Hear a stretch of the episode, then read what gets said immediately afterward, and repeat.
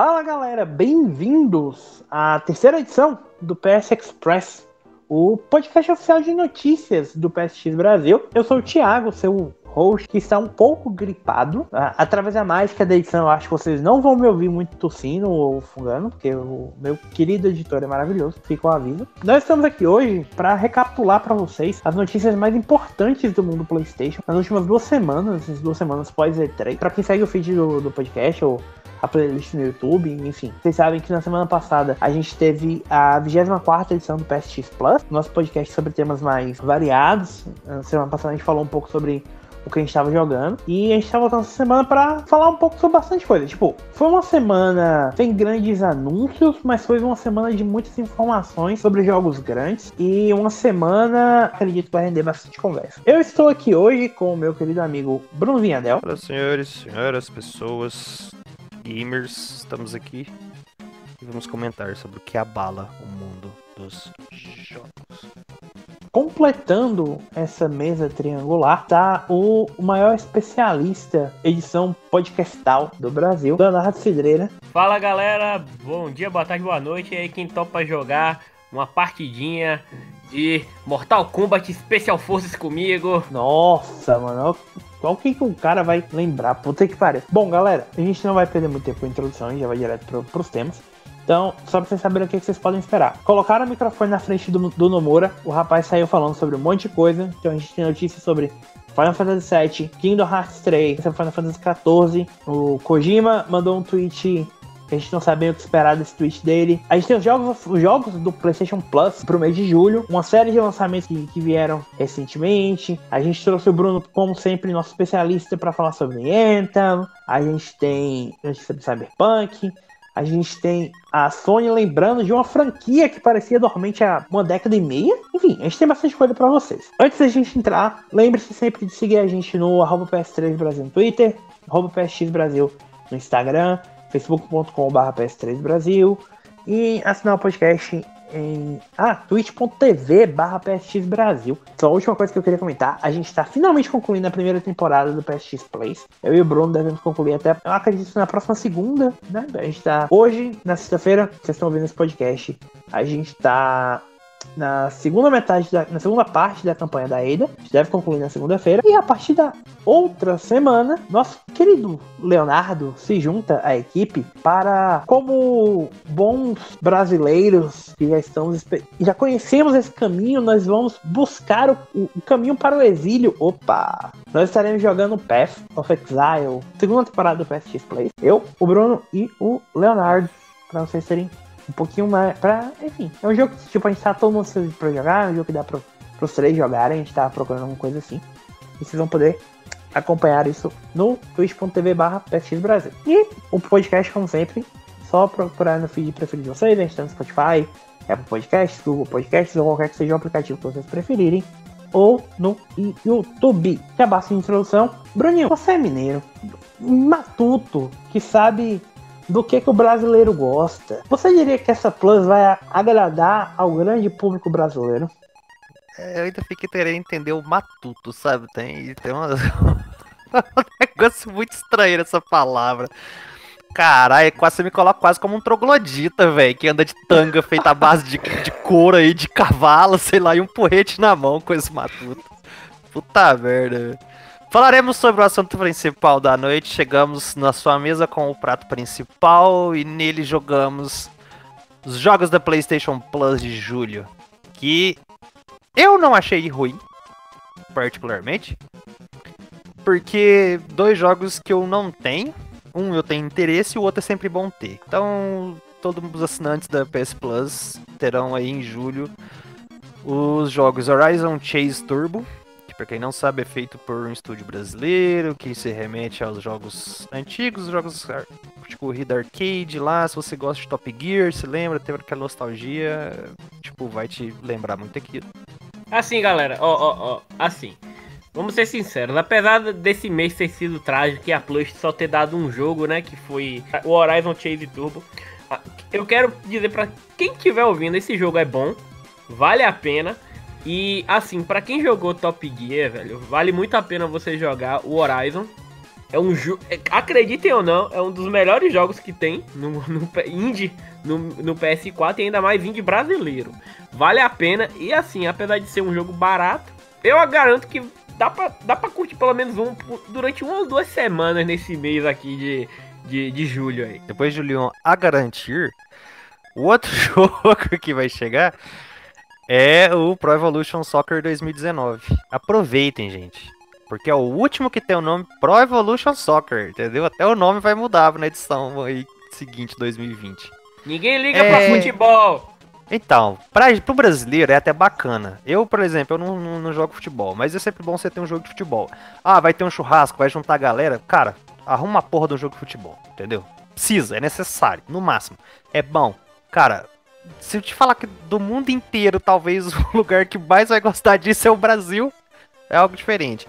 Mas o Horizon Chase é um jogo que eu queria há um tempo é, pelo menos experimentar e tal. E, tipo, não é um jogo que tava caro. Você achava ele em disco aí por 40 reais, tipo, 30 reais. Eu lembro que, tipo, o preço de tabela. O preço de tabela dele é 40 reais. 40, 59 reais. Então, é 50. É, você acha ele barato, então. É, então, tipo assim, é um joguinho que vale a pena dar uma, dar uma testada, no mínimo, né? Valoriza aí o esforço do estúdio brasileiro que fez o jogo. Ele é uma, de uma boa qualidade.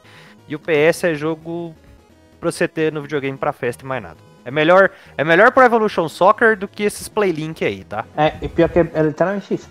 O, o último jogo chamado Pro Evolution Soccer, né? Já que o, a partir do, jogo que sai mais pro. Acho que agosto, setembro, uma coisa assim. Vai se chamar eFootball PES 2020. Né, esquece. Como, é, como diria o Leon, who cares? Who cares? Eu preferia a consideração Win Eleven e acabou. É, o bom era quando era o Superstar International Super Soccer lá, cara. Mas é isso aí, temos jogos pra Plus, não deve agradar todo mundo, né? Como sempre. Mas dei uma chance pra Horizon Chase Turbo aí. Não, mas eu vou mandar real. Se dessem God of War 4 e Horizon Zero Dawn no mesmo, no mesmo mês, ia ter gente pra chegar e falar que a Plus foi um lixo, velho. Lógico, ia tá pedindo Gears of War e Forza 4, que não tem. É, tipo, gente, vamos lembrar que por mais que você não goste de PES, nada vai superar o mês que a gente teve é, Overcooked, por mais que eu goste de Overcooked, e What, What Remains of Edith Finch. Então, tipo. Poderia ser Marunes! Poderia ser Marunes! Tô falando que Marunes eu comprei, viu, cara? Eu vou mandar real. A gente poderia ter recebido Marunes. Eu acho que. Ah, tá, pronto. Poderia. Lembre-se que em abril a gente estava sofrendo com o simulador de construção de pintos, também conhecido como Conan Exiles. Puta do jogo bom, joguem. Pera aí, eles deram The Surge? Deram. Deram, ah, é, eu depois do bug, depois do bug lá, deram The ah, Surge. Depois, depois, do bug, ninguém, todo mundo tem The, The Surge, tá ligado? Ah, então, dá pra todo mundo e foda-se. Sim, enfim, tipo, eu gostei. É, não é, eu provavelmente vou baixar os dois jogos, o que é um avanço considerando que os últimos meses eu mal mal tava pensando em baixar alguma coisa. Enfim, tipo, se você não, não tinha o PES ainda, é uma oportunidade de jogar pelo menos um pouco, né? Porque, se bem que a essa altura do campeonato também, aqui no Brasil, qualquer um acha, tipo, ele por 50 reais em qualquer canto, porque, tipo. Troco de pinga. Você dá uma sacola de pão duro e leva. Lembrando que servidor de pés fecha todo ano, viu? Quem quiser jogar online e platinar, corre. É meio que uma forma de comemorar também a Copa América, né? A gente tá no meio da Copa América. Bem, bem lembrado, porque provavelmente isso aí teve alguma uma certa, um certo dedinho, porque a gente tá em época de é, Copa Mundial, né? Copa do Mundo Feminina de futebol. Copa América, Copa das Nações Africanas, Copa da CONCACAF. Então, tipo assim, é o mês de Copas, então faz sentido. Mas, meu amigo Thiago, vamos falar de coisas que você gosta. Vamos falar de Nomura.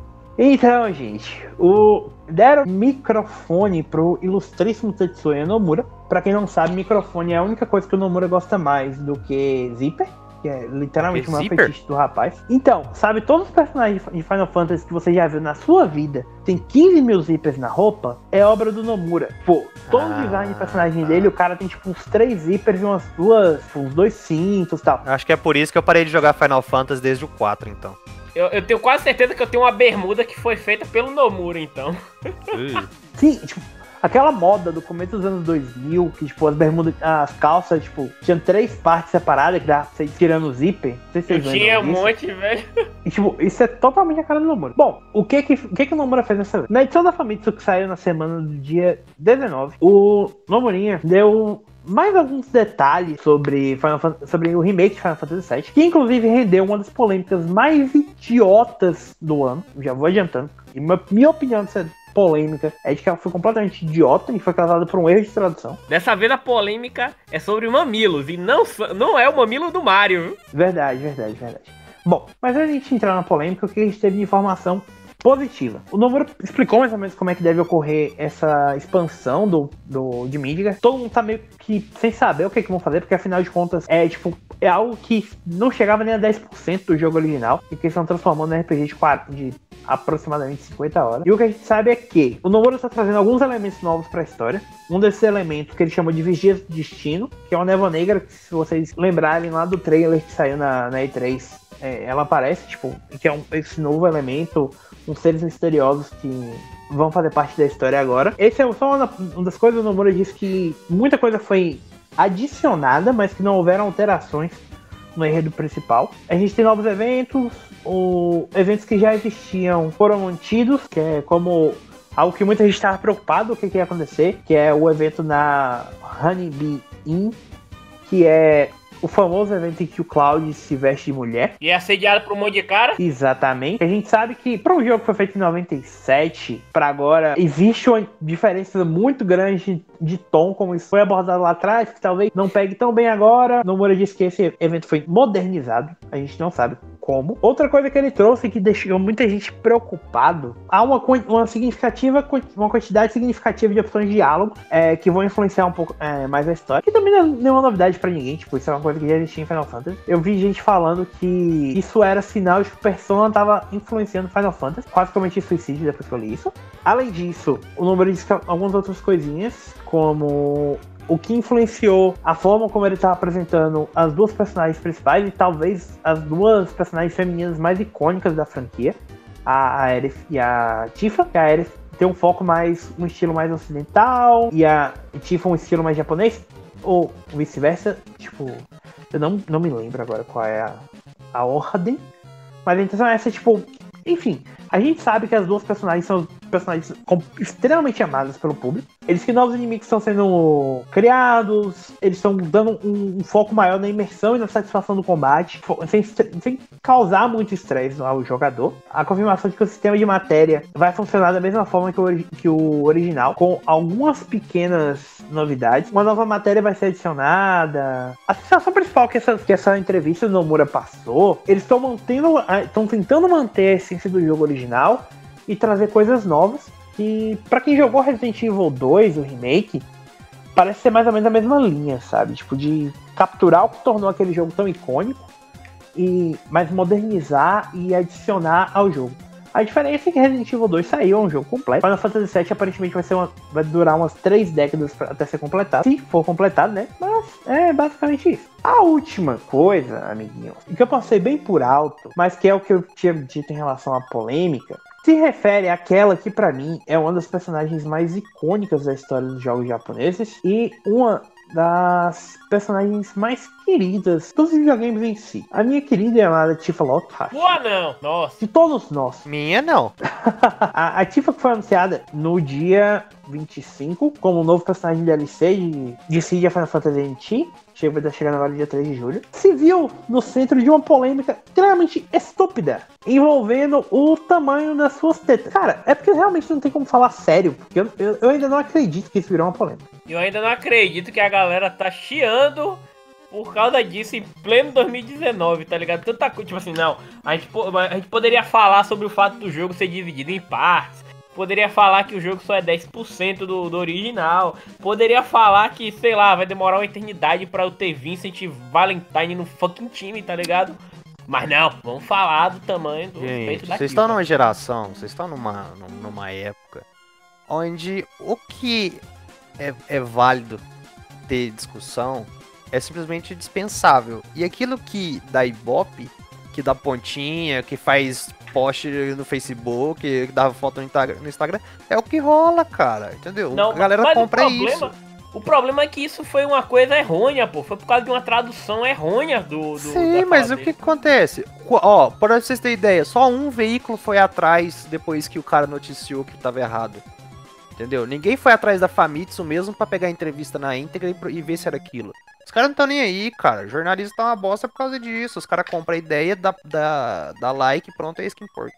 Mas explicando o que aconteceu. A tradução original da matéria da Famitsu dizia que a equipe por trás do jogo queria que a Tifa fosse uma personagem mais atlética. A forma como chegou é que o departamento de ética da Square Enix teria dito pro Nomura que para isso os peitos da Tifa teriam que ser menores, para que fosse algo mais natural, considerando a ação do jogo. E, enfim, tipo, pra quem não sabe, a Tifa, a Tifa é um uma das personagens que, de combate corpo a corpo. Ela, então, tipo, os movimentos dela são mais Frenéticos, mais acelerado, movimentação mais curta ali. Isso, exatamente. Até porque ela, literalmente, tipo, a- a- as armas dela são duas luvas, sabe? O que que aconteceu? Traduziram como se tivesse sido, principalmente para inglês, como se a Square, o departamento de ética da Square, tivesse boicotado o design original da personagem. Não foi o que aconteceu. Através do Gaijin Hunter, que é um youtuber, que inclusive eu já conhecia antes dessa polêmica, porque ele o, o trabalho dele é muito bom mesmo. Eu conheci ele por causa do trabalho dele com Monster Hunter, diga-se. Mas ele é inclusive produtor de vários títulos japoneses e tal. Sim, sim, e ele trabalha lá, tipo, uma das pessoas mais capacitadas pra explicar a situação. Ele veio a público então explicar que o que aconteceu foi o seguinte: a Famitsu perguntou pro Nomura sobre o visual da Tifa, porque um, dos- um, enfim, todo mundo teve visual alterado. O próprio Barrett, gente, o, cometeram um crime de dar uma camiseta pro Barrett. Antigamente ele só tinha uma faixa e mostrava os mamilos. Agora ele tem uma camiseta, de verdade, igual um ser humano. Olha que crime.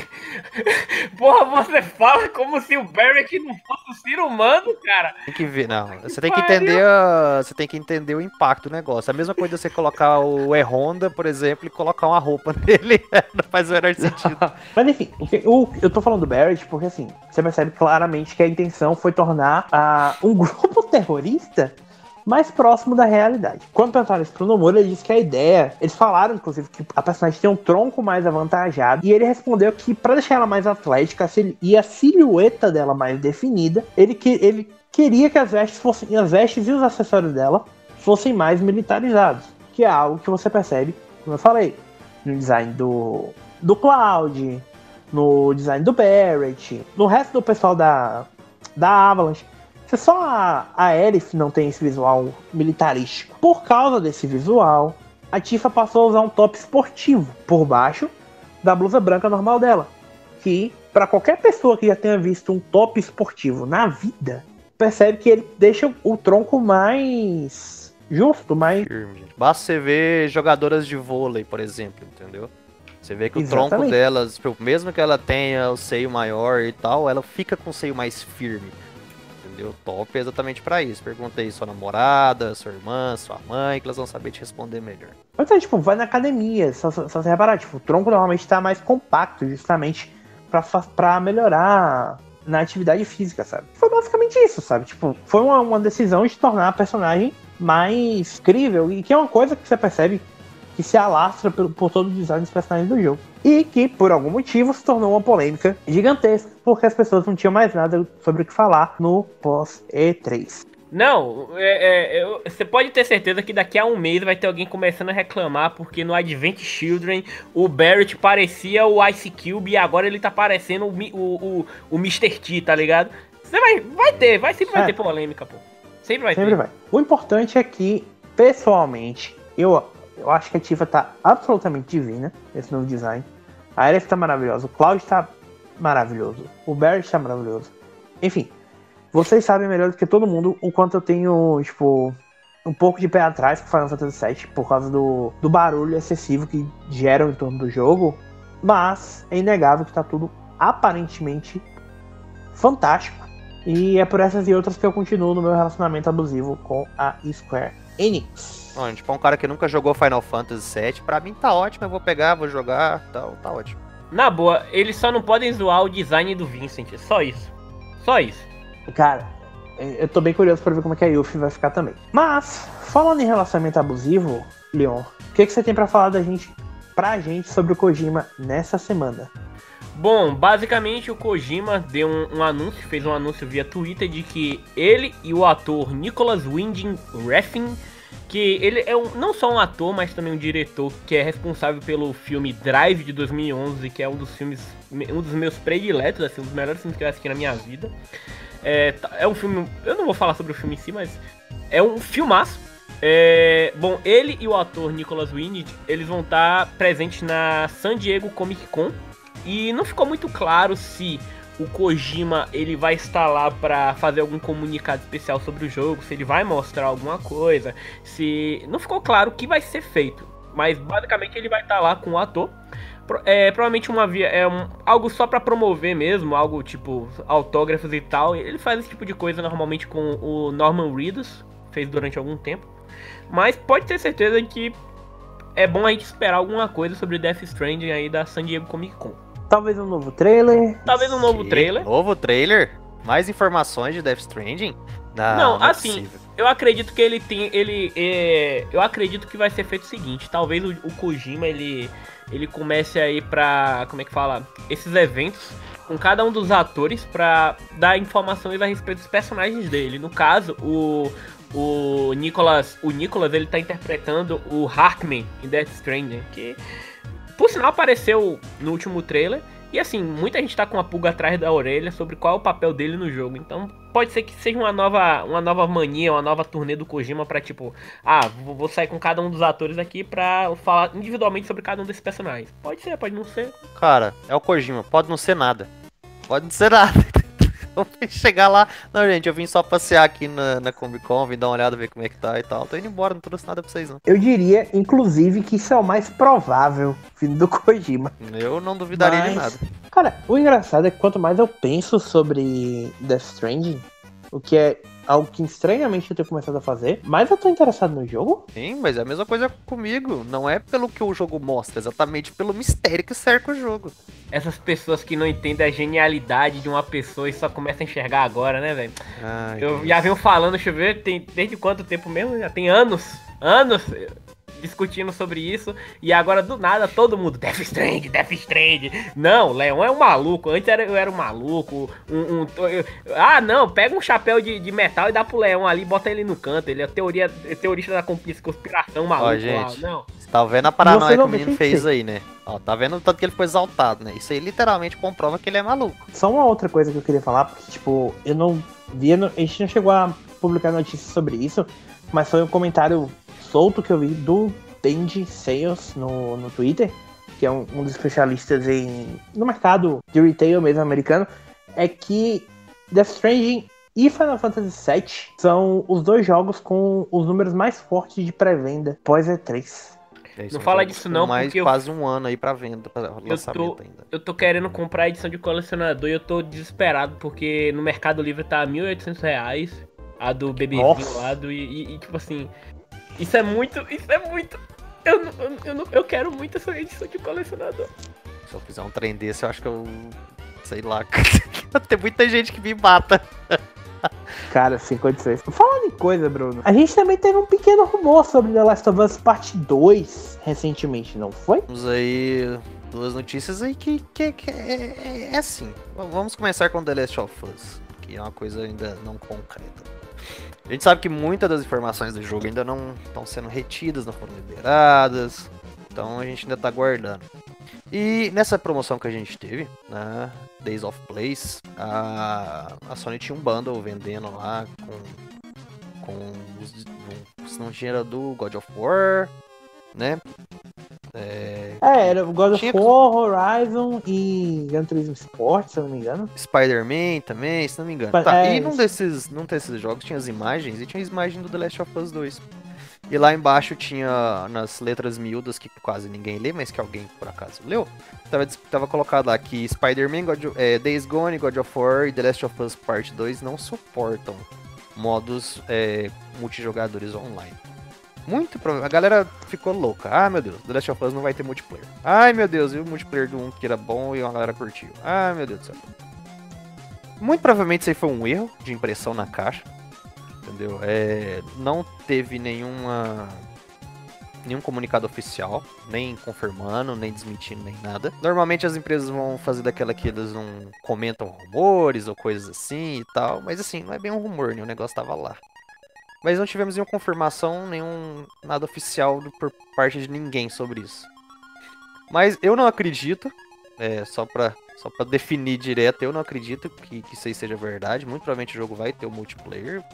É até porque eles já deram entrevista antes, já confirmaram algumas coisas que é, eles pretendem voltar com o sistema de facções, como era o multiplayer e tal, mas assim, isso provavelmente vão ser detalhes que vão ser dados é, perto do jogo, perto do anúncio de data, perto de lançamento, alguma coisa assim.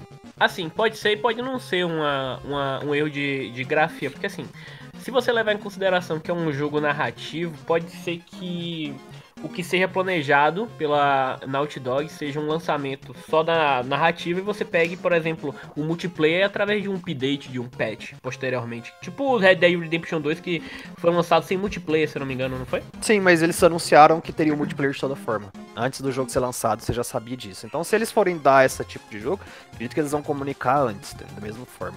É, e tipo assim, a Naughty Dog já vem fazendo isso com todos os jogos dela desde Uncharted 2. Até o Lost Legacy, eles pegaram a base e colocaram o multiplayer do Uncharted 4, mas tá lá. Eu dificilmente acho que eles não vão, que eles vão deixar sem multiplayer, cara. Também. Mas assim, é, é, um, tipo, é uma das informações que eu acho que também, assim como a treta dos, das tetas, foi um negócio exponenciado demais, sem necessidade alguma disso aí. O, o, que, o mais estranho disso é que a própria Naughty Dog tinha, já tinha falado que o jogo vai, vai ter multiplayer, sabe? Tipo, não já tinha dado uma entrevista antes até, né? Então, é... Pois é. Tempestade em copo d'água que a galera fala, então se você te puxar de todos os últimos jogos, todos tiveram, até mesmo o, o, o Lost Legacy veio com o multiplayer do Uncharted 4 nele, mas veio. Sim. Tá entendendo? É, é demais. Tempestade em copo d'água. É uma coisa que eu ia comentar. É, só de uma notícia que a gente teve, só pra dar uma pontuadinha, só pra cutucar mesmo. Que se você não gosta de Anthem, você não é um cara tão errado assim na vida. Mas se você gosta, também serve pra você. Você também Continua não é um cara errado. errado assim. Continua é, errado. Talvez não. O jogo tem lá suas qualidades, sim. Mas teve uma entrevista recentemente do CEO da, da Electronic Arts, o Sr. Andrew. Ele falou um monte de coisa, falou sobre Battlefront 2, falou sobre as polêmicas lá das loot boxes do Battlefront 2 no início e tal e tal, e também comentou sobre o Ender. Polêmica de, de loot boxes? Mas não existe loot box. Os jogadores amam loot box. Não, não, peraí, peraí, peraí, peraí. Você tá falando o nome errado, Thiago. O nome não é loot box. São surprise mechanics! São mecânicas de surpresa, pô. Cara, foi terrível, velho. Terrível, terrível. O quê? Eu falando isso ou a, ou a, ou a advogada lá da Os dois. As Os duas dois. coisas. Porque a cara dela falando It's just surprise mechanics. Tipo, é, nem ela tava crente de que ela foi falar. Cara, não, ela, ela nem sabia o que, que é isso. Sejamos, sejamos sinceros. Ela não fazia a mínima ideia do que, que é. Mas, é, só pra gente ver, ele deu uma entrevista e tal sobre um monte de coisa. E ele falou que é, eles sempre acreditaram no potencial do Anthem e tal. Sabe, souberam que tiveram os problemas de desenvolvimento, um monte de coisa que já foi falada. Tipo, tiveram principalmente pro, é, problemas no, quando foram definir parte do escopo do jogo. Porque eles não sabiam se eles é, atraíam, né? Tipo assim. Criaram, criar, criassem um jogo melhor para o pessoal fã da BioWare já, se você jogou Dragon Age, Mass Effect, RPGs aí de dezenas de horas e tal, ou pra galera que quer pegar um jogo, fissurar lá no modo mais frenético, numa ação maior e tal, e ficar por conta daquilo. Então eles tiveram um bom, bom problema em definir o escopo de muita coisa, como até já foi vazado várias vezes lá pelo artigo do nosso ilustríssimo Jason Schreier. É, então, eles só confirmaram que vão vão continuar apoiando, vão continuar incentivando, né? Viram que o jogo tem potencial. De toda forma, eles vão fazer vão continuar investindo, porque senão eles não teriam nem, nem ah, abraçado o projeto, abraçado a causa, nem nada.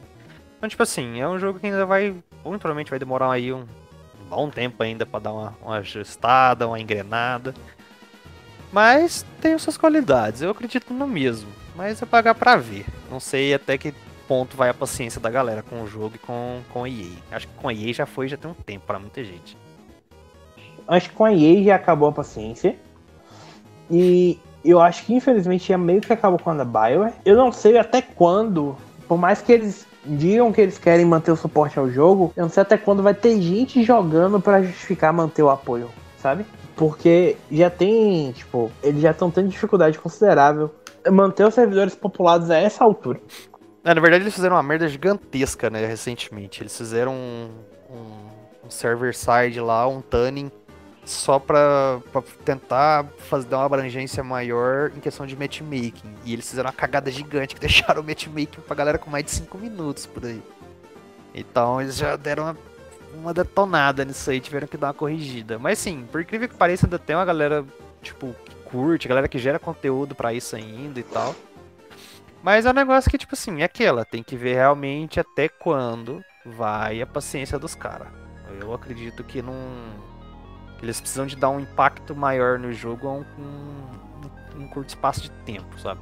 Eles precisam fazer o que a minha querida e amada minha torturadora, Enix, fez com o ilustríssimo Final Fantasy XIV, que era um jogo que nasceu morto todo fudido e que falaram, não, beleza, a gente vai voltar, vai consertar o jogo todinho e vai relançar ele. Que foi o que aconteceu com o A Realm Reborn. Sinceramente, se a EA fizesse algo semelhante com o Anthem, ou até o que a própria Ubisoft fez com o primeiro The Division, sabe? Ou a, a, a Band com a primeira expansão do Dex, eles simplesmente falaram, não, a gente vai consertar o jogo, vai relançar o jogo com conteúdo com, com o que vocês esperam. Realmente fizessem isso, eu acho que o jogo teria, tipo, teria a possibilidade de ter uma história de redenção, sabe? Como aconteceu isso inclusive com o No Man's Sky e tal. Então, enfim, Existe essa possibilidade. O problema é que eu não acho que a EA vai investir no jogo o suficiente para fazer isso. Então, na verdade, aí já entra outras coisas. Eles já fizeram isso no passado com o The Old Republic, né? Eles tiveram que dar uma Sim uma totalmente uma remodelada inteira. E o Old, o Old Republic é da BioWare. O problema que acontece aqui, cara, é porque é o seguinte: eles não vão parar a BioWare inteira, tirar de um jogo que eles praticamente já anunciaram, que é o próximo Dragon Age, e mover ela inteira para refazer parte do Anthem que seja. Porque é, comercialmente eles não, não, não vão arriscar. É, eles tiveram vieram aí de um dos piores anos fiscais da história porque o último ano fiscal foi, foi baixo, entendeu? Compensação com expectativas de investidor. E eles deixaram só o estúdio New Austin, da BioWare, cuidando da parte que já cuida da parte do, do de live service do Old Republic e cuidando do Anthem. Cara, tipo assim, basicamente assim, um Skeleton Crew. É, tipo assim, até, até um pouco mais, só que eu acho que o trabalho que tem que ser feito é muito grande para pouca mão de obra que tem disponível. Tipo, teria que ser uma coisa muito maior, investimento muito grande.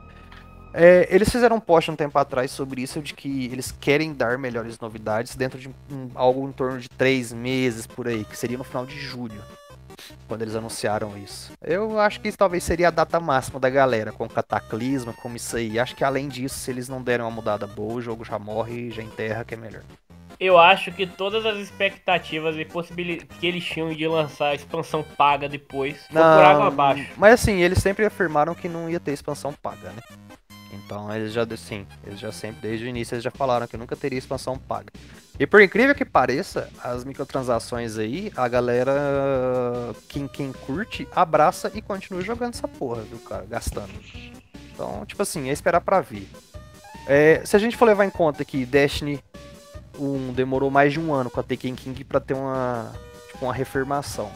The Division teve que suspender o lançamento das duas expansões que tinha lá e demoraram mais de oito meses para lançar o, o patch lá que eu esqueci o nome, que é o que fez o jogo. A Helm Reborn, um ano fechado para poder refazer o jogo. Né? Então, tipo assim, é, o No Man's Sky, mais de ano com update lá para poder colocar o jogo. É, tem que ter paciência. Se gostou do jogo, quer investir seu tempo, de, sei lá, espera, ver o que, que vai dar e continua. Mas é um negócio que é de paciência, cara. Infelizmente, a gente hoje está recebendo produto incompleto, paga o preço full e tem que comer dessa forma. Bom, por que que eu falei que o ideal seria um relançamento semelhante ao de Final Fantasy XIV. Porque, convenientemente, ele é o nosso próximo tema da, do podcast. Porque o, o lindo, maravilhoso, gostoso Naoki Yoshida, diretor e produtor e diretor de Final Fantasy XIV, veio a público recentemente falar sobre algumas coisas do jogo. Pra, é, em preparação para o lançamento da Shadowbringer, a próxima expansão do jogo. Eu acredito que é a terceira grande expansão do jogo desde o lançamento, desde o relançamento, né, do, do Realm Reborn. É a terceira ou a quarta? É a terceira. Depois da Heaven Sword teve o quê? O jogo saiu, ressaiu na verdade, né, em 2013.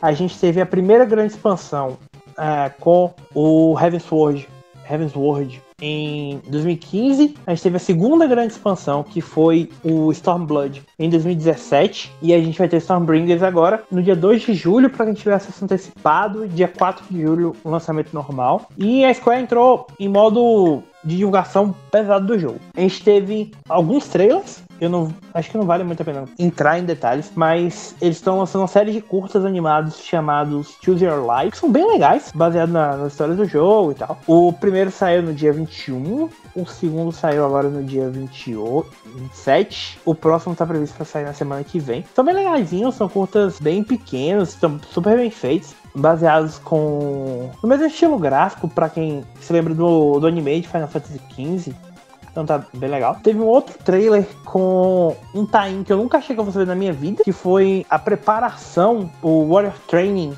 para se, pra se tornar Warrior of Darkness do ilustríssimo Tom Holland, junto com o comediante Rainbow Burst. Para quem não se lembra, Tom Holland, é, um Homem-Aranha do, do universo cinemático da Marvel, que no mesmo dia, 4 de julho, estará chegando aos cinemas com Homem-Aranha de volta ao lar e o Hannibal Buress é o técnico Wilson no, no, no, filme também. Mas, o que eu queria realmente falar sobre Final Fantasy XIV, vejam os trailers, gente. É só procurar a tag lá do, de Final Fantasy XIV no site. Mas o que eu realmente queria falar sobre é que o Yoshida veio falar que agora no, recentemente, Final Fantasy XIV alcançou sua maior marca de jogadores ativos ao mesmo tempo seis anos após o relançamento do jogo, chegando finalmente a 16 milhões de jogadores. Pô, pra um jogo que tava morto, chegar ao seu maior número de assinantes, seis anos depois do seu lançamento, com com uma das plataformas em que o jogo tinha saído já com o suporte basicamente encerrado, que é a versão de PS3. Cara, é impressionante, sabe?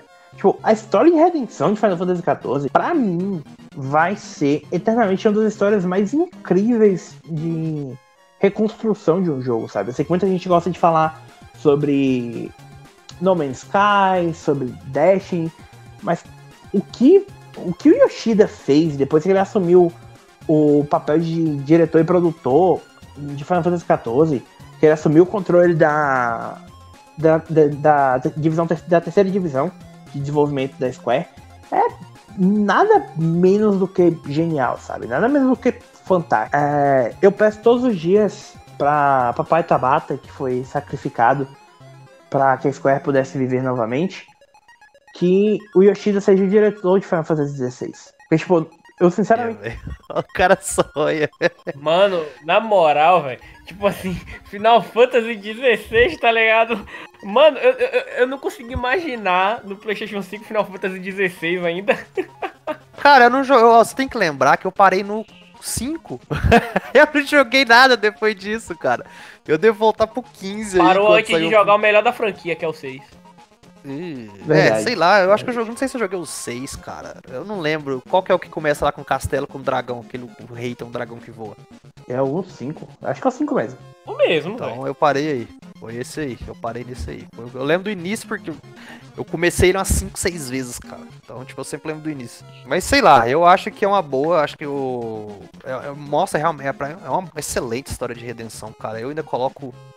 Eu não acompanhei tanto o Realm Reborn, mas eu coloco o No Man's Sky, tipo, sei lá, cara, a história do No Man's Sky eu acho muito, muito maior em questão da bomba que era, do hype que tinha e do que que saiu e por que que se tornou depois, sabe? Não, mas a questão do No Man's Sky é que, querendo ou não, teve lucro por causa da grande quantidade de venda, entendeu? Tipo assim, mesmo, mesmo o jogo. Mas foi uma puta propaganda enganosa. é né? isso, pô. É tipo, isso. simplesmente cagaram pra quem Mas- ficou lá hypado pro Ei, jogo. É Eu diferente. queria lembrar pra vocês que Final Fantasy XIV ficou um ano de graça até eles concluírem a, a reconstrução do Realm Reborn, porque eles não, não aceitavam que ninguém pagasse pela bomba que o jogo era. Mas é o mínimo. Não, mas tipo assim, o que eu tô querendo falar é que, tipo assim, é diferente de você lançar um jogo, flopar, ninguém comprar e você tentar reviver o jogo com. com- É, tipo, coloca lá o, o estúdio do Cliff B lá, o Cliff Bledzinski lá, que ele fez aquele jogo, cópia de Overwatch lá, o negócio foi pro brejo, já era.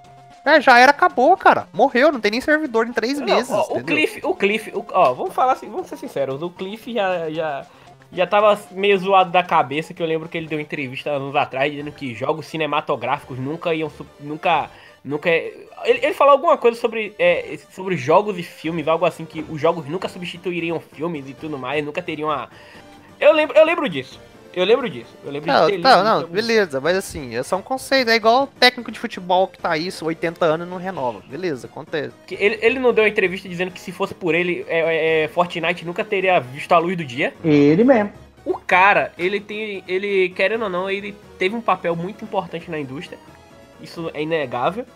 Mas assim, eu acredito que é um exemplo dos poucos desenvolvedores que a gente tem que ficam presos àquele. Aquela fórmula, aquele sucesso do passado e infelizmente não conseguem. Ah, renovar. tudo bem, isso aí sempre vai acontecer, cara. Da mesma forma como o cara que reergueu Final Fantasy um, Reborn, vai chegar um ponto onde se o cara não parar, ele vai começar a fazer merda, cara. É por isso que eu sempre defendo, o cara tá bem, para em alta, cara. Termina, fica de boa, entendeu? Para ali. Porque, por exemplo, o, o Final Fantasy XIV foi um erro no lançamento. É, se reergueu, mas tipo, ah, não vai acontecer de novo. Cara, não acredite nisso. Pode lançar aí um Final Fantasy XVIII online que pode ser pra pior. Cara, Então, Pera- Não, pera. Eu, eu queria te lembrar que essa é a mesma empresa que deixou um maluco passar sete anos desenvolvendo o próximo jogo single player da franquia e teve que tirar o jogo da mão dele porque ele não tinha nada pronto. Passou Imagina sete anos pagando- queimando dinheiro. pensa você, sim, pensa você como empreendedor. Pensa se ela tem lá. Você, você, abriu sua lanchonete de pastel, certo? Você tem que abrir em um mês, tem que começar a dar lucro. Tem três meses que o cara tá fazendo pastel e você não vendeu nenhum. E aí, não tem nada, entendeu? Então, tipo, é umas maluquices, gente. Esses, esses caras doidos sempre vai ter. Mas você também tem que, tipo. É, a galera paga muito pau pro Luke Cage no Destiny 2, por exemplo, porque ele teve muito dedo na Taken King que voltou o Destiny 1. Mas é o mesmo cara que lançou o Destiny 2 tudo fudido. Então, tipo, não adianta você pagar pau pra um cara se ele vai fazer merda depois, Ei, entendeu? eu queria te lembrar que se você é Square Enix, você pega o mesmo cara que deu prejuízo no, na fábrica de pastel e dá uma fábrica de coxinha pra ele, depois bota ele como diretor, como gerente da tua fábrica de refrigerante, que era a única coisa que te dava lucro e que teve moral. É relativo, é relativo, é relativo. É, bom, vai existir sempre, cara. Ó, Mas sim, Final dá pra você Fantasy- ver quanto, quanto tempo demorou pra sair o, o Kingdom Hearts 3? Quanto? 12 anos? 9 anos? Não sei. Não, não, pera.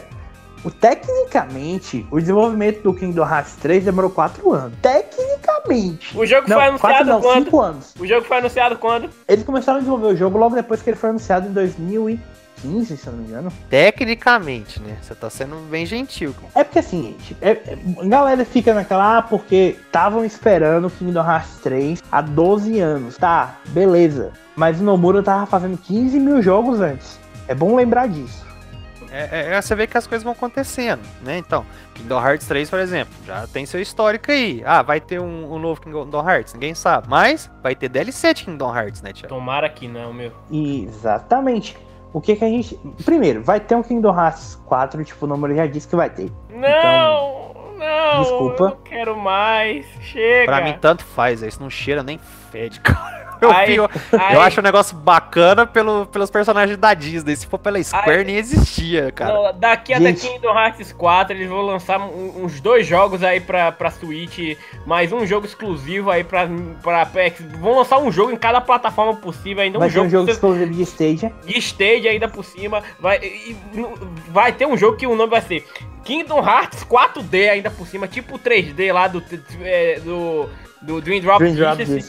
Que confunde um monte de gente que, pera, não tem, não tinha o Kingdom Hearts 3 e tu vai ver, essa, essa merda dessa franquia já, já teve o que tinha que ter já. Na moral. Ah, cara, chega. enterra essa porra. A galera Enterra curtiu o essa 3. porra. Enterra essa merda. Chega, deixa quieto. eu, eu, Chega. eu gosto, eu gosto, mas chega.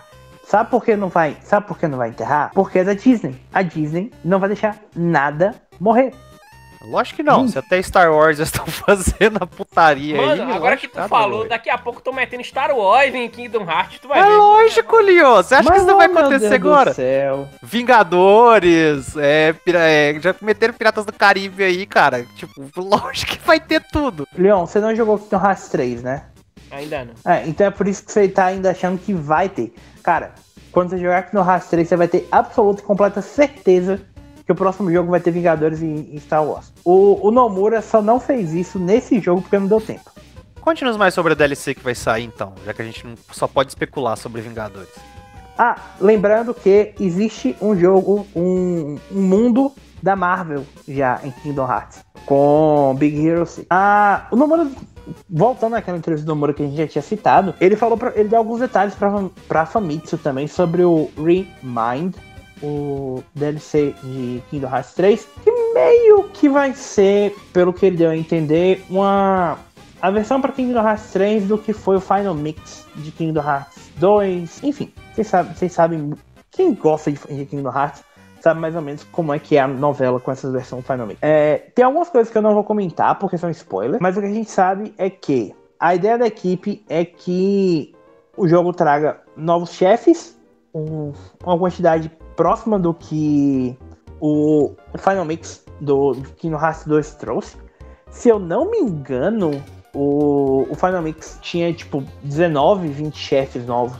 Então é possível que a gente veja mais ou menos essa quantidade no Remind. Tem um novo cenário, um novo episódio, novos chefes e chefes secretos né, no DLC. Ele ainda não sabe a data de lançamento, mas a expectativa é lançar logo, porque ele não quer que o lançamento bata de frente com Final Fantasy VII Remake, que chega dia 3 de março de 2020. Além disso, vai ser possível jogar com alguns outros personagens da, da série. Normalmente eu não vou dizer quem, porque pode acabar sendo spoiler, né? E pra quem já terminou o jogo principal, a campanha principal, a história do, do Remind vai ser, vai ser separada da história do jogo base, então é possível jogar ela de forma isolada. A previsão de lançamento é que seja ainda nesse verão, de dezembro de 2019 ah, 2019 a março de 2020. Considerando que ele quer que o lançamento seja mais afastado de Final Fantasy VII, é bem provável que a gente veja ali mais ou menos na mesma data que Kingdom Hearts 3 foi lançado originalmente, ou seja, no final de janeiro. Eu acho que é uma expectativa justa, até porque meio que foge da data que muita gente espera que a Sony comece a, a dropar as bombas, né? A gente tem alguns indícios de que The Last of Us chega em fevereiro, Final Fantasy chega em março, a gente pode estar vendo Ghost of Tsushima em abril. É, se a gente for ver que se eles vão querer respeitar o ano fiscal antes de começar a estourar qualquer coisa de PS5, até para esses jogos receberem versões remasterizadas por aí, esperem tudo que tem pra sair até o meio do ano que vem. Tudo, tudo, tudo, tudo. Então, até DLC, essas coisas, tipo, vai ter que sair antes disso. É, porque a expectativa é que, tipo, a gente entre na E3 do ano que vem já sabendo não os jogos que vão sair no final do ano para PS4, mas os, jo mas os jogos da janela de lançamento do PS5. Sim. Então, é, é meio que esperar, tipo, basicamente tudo que a gente tá vendo falar como 2020, gente, já se preparem, porque eles muito provavelmente vão ser jogos do primeiro semestre, ou até ali, agosto, setembro no máximo. Prepara sua carteira. Basicamente isso. Leon, falando em preparar a carteira, tem uma série da Sony que do meio que do nada deu uma reaparecida essa semana. Pra quem não sabe, pessoal, a gente teve notícias depois de tipo anos e anos e até apesar de que já estavam dando indícios, né, no Twitter e redes sociais. É, bom, é, a série, o, a Sony acabou liberando um vídeo japonês celebrando os 20 anos da série Ape Escape. Pra quem não sabe ou pra quem não gosta, a série Ape Escape é tá desde o PlayStation 1 aí mostrando Assim, é uma série muito boa, de, exclu- dentre os exclusivos da Sony, só que assim, é uma coisa tão de nicho, mas tão de nicho que é, faz muito mais sucesso no, no, no Oriente do que no Ocidente, assim por dizer. Mas, enfim, a gente teve notícias, aí teve esse vídeo celebrando os 20 anos. E, bom, é, além disso, a gente tem um tema para PS4 que foi disponibilizado é, como forma de comemoração. E pessoas, né, ainda acham, há indícios, há rumores de que isso signifique um possível porte barra remaster barra remake de algum jogo da série ou até mesmo um compilado pro PS4. Não tem nada no, nos planos, né? Mas se tiver. A galera sonha muito. É, a galera Puta sonha que pariu. Muito, mas... o, cara, o cara peida ali na esquina, meu Deus do céu, lá vem jogo. Mas, querendo ou não, teve o, teve o remake, o remake barra remaster do. Remaster do Parapa The Rapper aí, que até eu comprei, velho. Maluco, tem um. Vai sair um remake de Medieval. Remake é. de Escape é o menor da, das loucuras Puts, que pode imaginar. Depois do Medieval eu fiquei, cara, eles trouxeram o Medieval de volta. Eu acho bacana, eu joguei o primeiro, não joguei o segundo.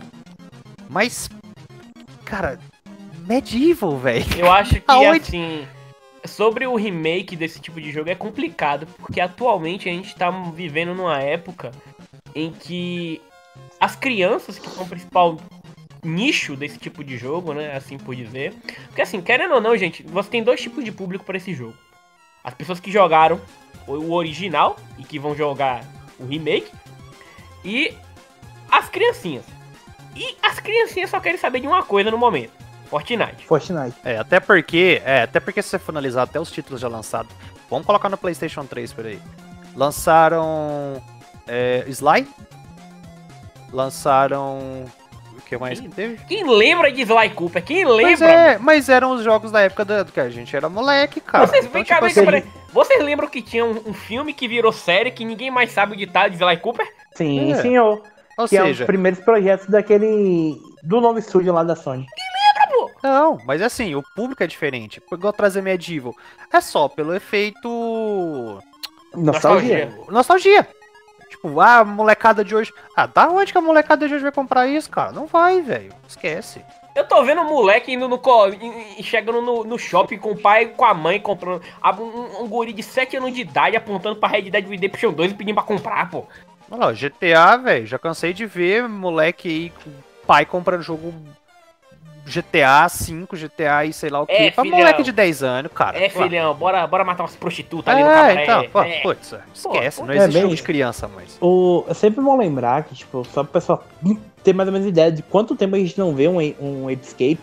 O último jogo foi o Escape Move pra PS3 em 2010. Jogo então, assim, né? Pelo nome você já sabe que é algo de nicho pro PlayStation Move ainda por cima. Então, ou seja, jogo assim, né? Antes disso, a gente teve um monte de jogo pra PSP e PS2. E, e PS2. Tipo, o último jogo mainline, abre aspas, foi o Escape 3 pra PS2 que saiu em 2005. É, fora isso, tipo, é jogo PSP. No máximo, no máximo você vai ter só a participação do personagem principal. Me esqueci, acho que. Me esqueci o nome. Jake? Acho que é Jake, sei lá, me esqueci o nome.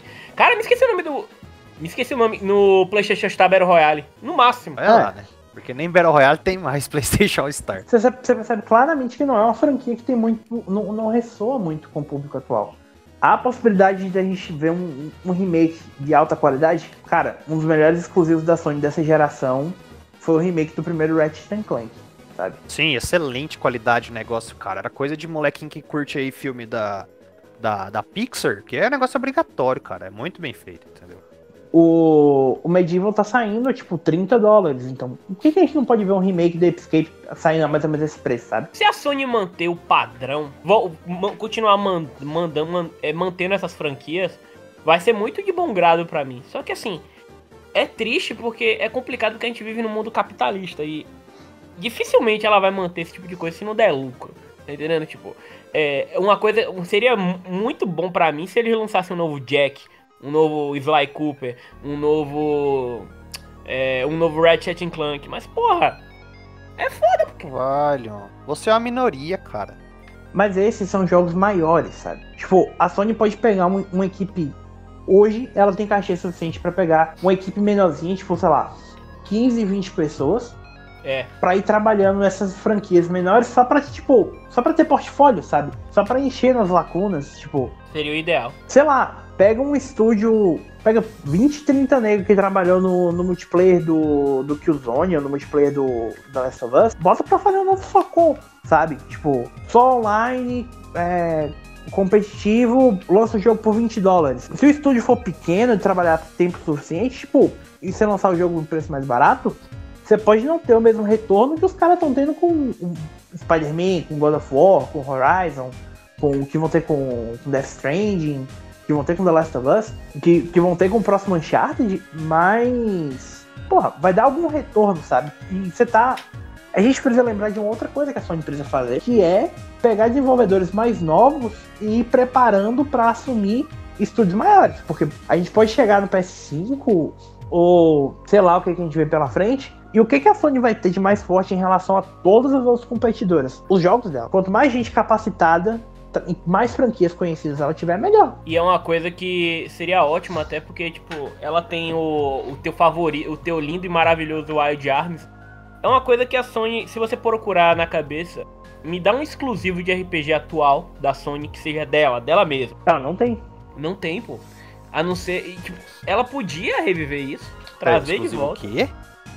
Eu tô falando de RPG dela, dela. Tipo, cara, RPG japonês, no caso, que ele tá não falando. Vai, é, mas ela não. Mas é nunca que ela vai ter, cara. Por que acontece? Os caras têm que puxar jogo que vende console, cara. God of War vende, Horizon vem, Gran Turismo vem. Cara, se Gran Turismo. Eu odeio a realidade. Eu sou uma criança mas é, chata. Mas é, cara, ó. Você é chato sendo criança ou não. Mas os caras têm que fazer coisa, mano, que, que tipo assim, que, que sustenta o capitalismo. Não adianta o cara me lançar um PS5 e vai ter um jogo JRPG de nicho. Cara. Leon, desculpa, me dói falar isso tanto quanto você. Mas um NEC 3 vende mais do que um Wild Arms 6, por exemplo. Não, vende, não, gente. não, vende, não. velho. É fato, cara. Tem que ter noção da realidade. Você acha que eles vão lançar um PS5 aí, por exemplo, com um novo God of War? Ou com, sei lá, puxa uma franquia esquisita de, esquecida aí de RPG da Legend of Legaia. Mas nunca, mas nunca. Só vou te dar uma ideia, não precisa nem ser exclusivo. Vou te dar uma ideia só pra você ter ideia. É. Soul River.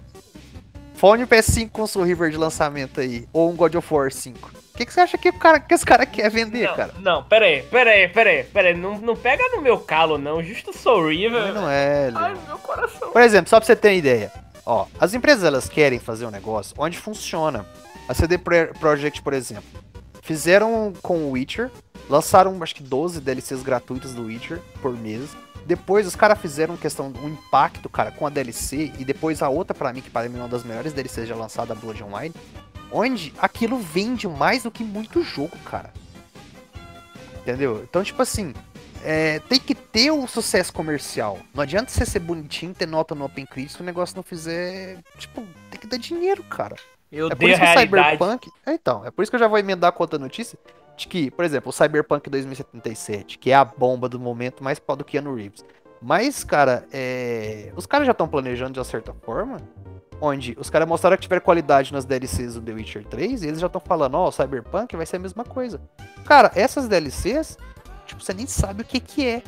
Mas isso aí já é mais provável vender mais do que se anunciar amanhã um outro Wild Arms.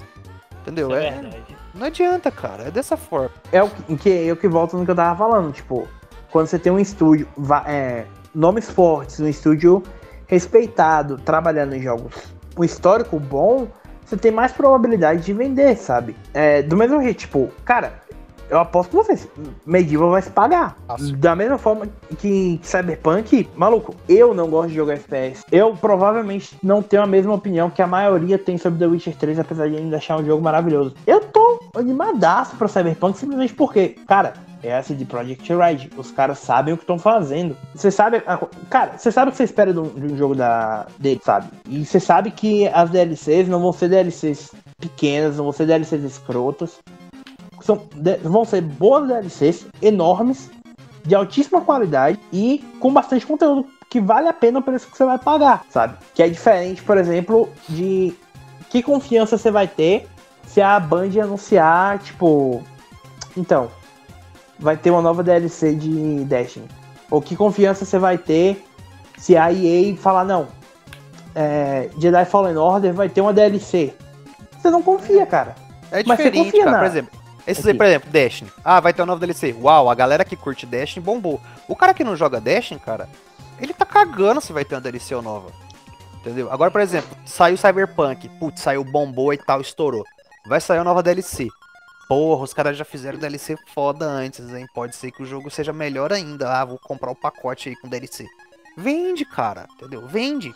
Uma DLC de Destiny não vende Destiny. Vende pra quem já tem. Mas uma DLC nova de Cyberpunk, por exemplo, quando saiu a Blood and Wine, os primeiros trailers da Blood and Wine, teve amigo meu que foi comprar o The Witcher só por causa do, da Blood and Wine quando saiu. E lhe digo mais, sabe o que, que isso também acontece? Em 2022, 2023, sei lá, quando sair o Cyberpunk 2077 Complete Edition, vai vender a Complete Edition ao invés da, da versão base, por quê? Porque a galera sabe que vai receber junto no pacote um monte de DLC boa, de alta qualidade, que vai fazer valer o dinheiro que eles estão pagando na edição um pouco mais cara. Sony, compra CD, pelo amor de Deus. Não vai, cara. O Warner acho que teve mais perto e não conseguiu. Cara, e os caras ainda tem o, o GOG, né? Tipo, então. Tipo, nós simplesmente se fudendo se vocês querem comprar ele. Ah, vocês estão precisando de dinheiro? Não, tamo não, tamo de boa. Se vocês quiserem, vocês podem tentar, gente. Enfim, falando em coisa que vende, é, nosso querido, amado aí do, do. Pra quem acompanha o canal da gente no, no YouTube, né? O PSX Brasil no YouTube. É, o World War Z alcançou a marca de 2 milhões de unidades vendidas. E isso é um número bastante impressionante se você notar a qualidade do jogo e o tipo de jogo que é, né? Que é um, um survival co-op, ao estilo de Left 4 Dead. Mas o que mais impressiona ainda é que desses 2 milhões, mais 700 mil foram via Epic Store no PC.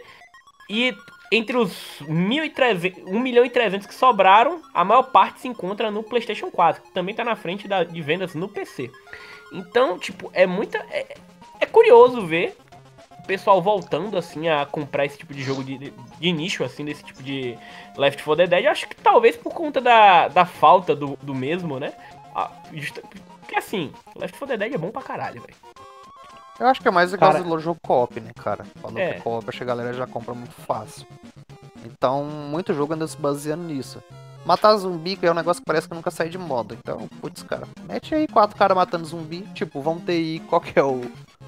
O da. É o da Rebellion? Não, não. Qual que é o nome? É do zumbi o- nazista, cara? Porra, me fugiu da memória. É o Zombie Army. Ah, vai ter o Zombie Army 4, cara. Isso aqui é o quê? Então, esquece, cara. Tipo, co-op tá aí, vai ter sempre, velho. Então, galera quer, você vai continuar matando zumbi o resto da vida. O que, me, o, que me, o que me deixa a seguinte pergunta na cabeça: será que se o World War Z tivesse zumbis nazistas venderia mais? Cara, não sei. Você vê que, que esse tipo de jogo é um negócio tão. que vende tanto que até o pessoal da Turtle Rock Studios vai tá, tá fazendo um novo jogo no mesmo estilo, né? O Back 4 Blood. Que é tipo, Sim. basicamente Left 4 Dead 3.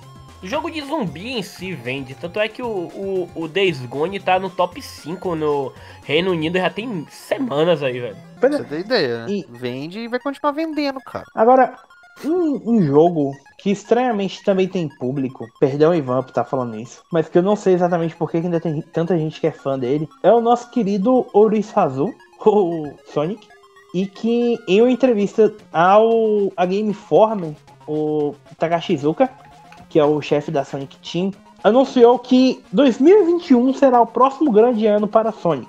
Vem cá, é. rapidinho. Não, Começar. eu- não, não, eu quero só deixar claro. Sabe por que ele, come- ele colocou 2021?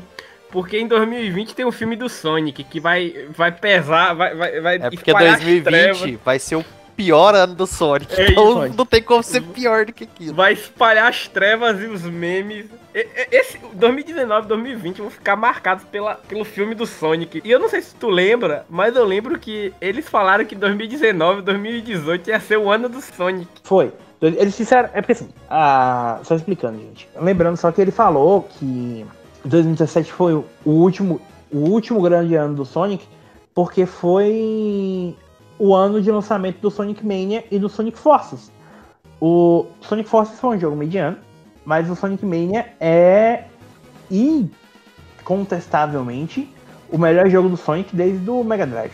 Esses dois jogos foram lançados em 2017 para comemorar o aniversário de 25 anos que aconteceu em 2016. A gente também teve o lançamento em 2011 do Sonic Generations, no aniversário de 20 anos do Sonic. Então, é, lembrando, obviamente, que o primeiro Sonic the Hedgehog foi lançado em 23 de junho de 91 para o, o saudoso, o nosso querido e saudoso Mega Drive. E quando a Game Informer perguntou pro Izuka se dava para esperar alguma coisa parecida com Generations, talvez um Generations 2, para esse aniversário de 30 anos, o Izuka deu uma risadinha e disse que talvez. Assim, eu acho que eles já descobriram a fórmula do, de como trabalhar com. como lidar com o pessoal, os fãs de Sonic. Porque assim, jogo de Sonic bom, até pelo menos até então, é, é jogo que mescla tanto os elementos de plataforma antigos, em que você tem aquela, aquela visão 2D de lado, né, lateral, que é dos Sonics clássicos, como também o gameplay de alta velocidade do que o Sonic,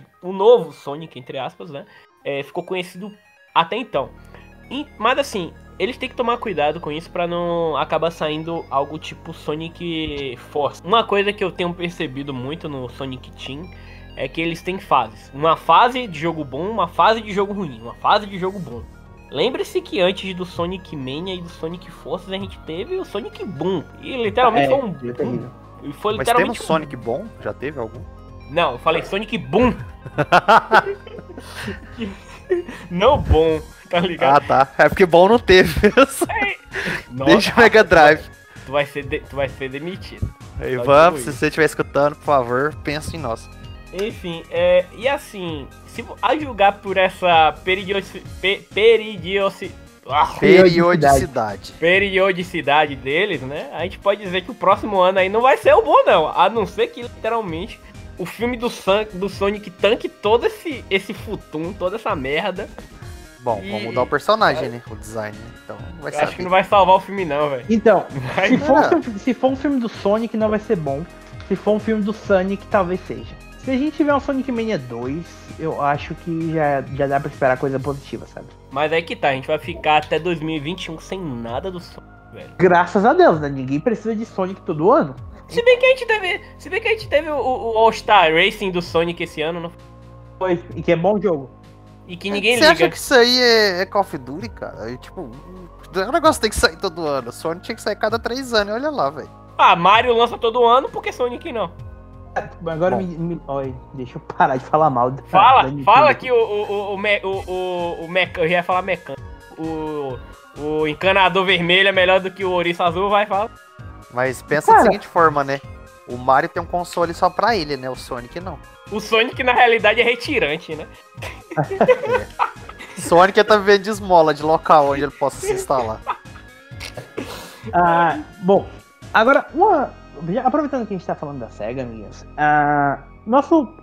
Vamos fazer só um apanhadão pra encerrar o podcast, porque nós tivemos alguns grandes lançamentos na última, na, nessas últimas duas semanas, com os lançamentos do Judgment, novo jogo do Ryuga Go- Gotoku Studio, o estúdio da franquia Yakuza, a o lançamento do Crash Team Racing Nitro Field e o lançamento do Samurai Showdown. Os três jogos foram super bem recebidos. Ah, o Judgment, vocês devem estar vendo muito em breve a análise no site, se já não tiver no ar, à medida que. Enquanto eu tô falando aqui agora, quando vocês estiverem ouvindo o podcast, na verdade, a comédia atual de 83 no Open Critic e com recomendações de 90%. Que é muito bom, né? Por sinal. Sim, é muito bom. E, e não é considerado parem. um jogo realmente. Sim, uma nova franquia, digamos de certa forma assim, né? Um novo nome e tal, carregando. E pelo amor de Deus, parem de achar que ah, o jogo bom é 9,5 ou 10. Vai pro inferno com essa porra, né? A partir do 7 o jogo já é bom. Tem ressalvas, mas é bom. É por isso que eu gosto da da média ponderada lá do, do Open Critic de recomendação de 90%, porque, tipo, de 69 críticos, 90% recomendam um jogo. Então, pra um jogo relativamente nicho. Lembrando ainda que o jogo saiu com atraso, né? O jogo ainda saiu com atraso por causa E da com polêmica, né? Com a polêmica lá do, a- do ator lá que foi pego com cheirando cocaína. Pois é. E no Metacritic ele tá com 80. Lembrando que no Metacritic significa que o jogo é o 27 melhor jogo de PS4 lançado esse ano. Ah, o outro jogo que foi lançado recentemente e que vocês talvez já estejam vendo a análise no site à medida que vocês estiverem ouvindo isso. Eu não tenho certeza absoluta se vai estar, porque novamente eu não consigo ver no futuro. É o Samurai Showdown, o reboot barra remake barra renascimento da franquia clássica da SNK, que também foi super bem recebido. O jogo tá com média 82 no Metacritic, média 80 no OpenCritic, com 84% de recomendação. Com menos reviews no caso, porque foram só 37. Mas também o jogo está sendo muito bem recebido. E é legal ver isso porque a SNK tem algumas franquias clássicas de jogos de luta. E é o segundo jogo dela nessa geração só e que sai e que vai ser muito bem recebido. Que eles aproveitaram, inclusive, só um pequeno adendo para anunciar que quatro, é, os quatro personagens para de DLC vão chegar em agosto, outubro, dezembro e fevereiro do ano que vem. E para quem comprar o jogo até o dia 30 vai receber os jogos de graça. Teve um, uma questão da PSN que o, o Season Pass estava de graça também para todo mundo, na verdade. Eu não sei se ainda vai estar tá quando vocês estiverem ouvindo o podcast, mas dê uma olhadinha lá no site que tem explicando direito o que aconteceu. E, por fim, o renascimento do melhor jogo de kart da história. Pra você. Mas é muito melhor do que qualquer Mario Kart já lançado. Ai, ai, a controvérsia. Mario Kart, melhor do que qualquer Mario Kart é. Eu sempre odiei os jogos de, de, de corrida do Crash, velho. E só Crash explica. e Adventure. O de corrida, sei lá, não me desceu tão bem na época, não. viu? Era bacana, divertido, Eu mas achava tão paia, velho. Eu achava tão meh.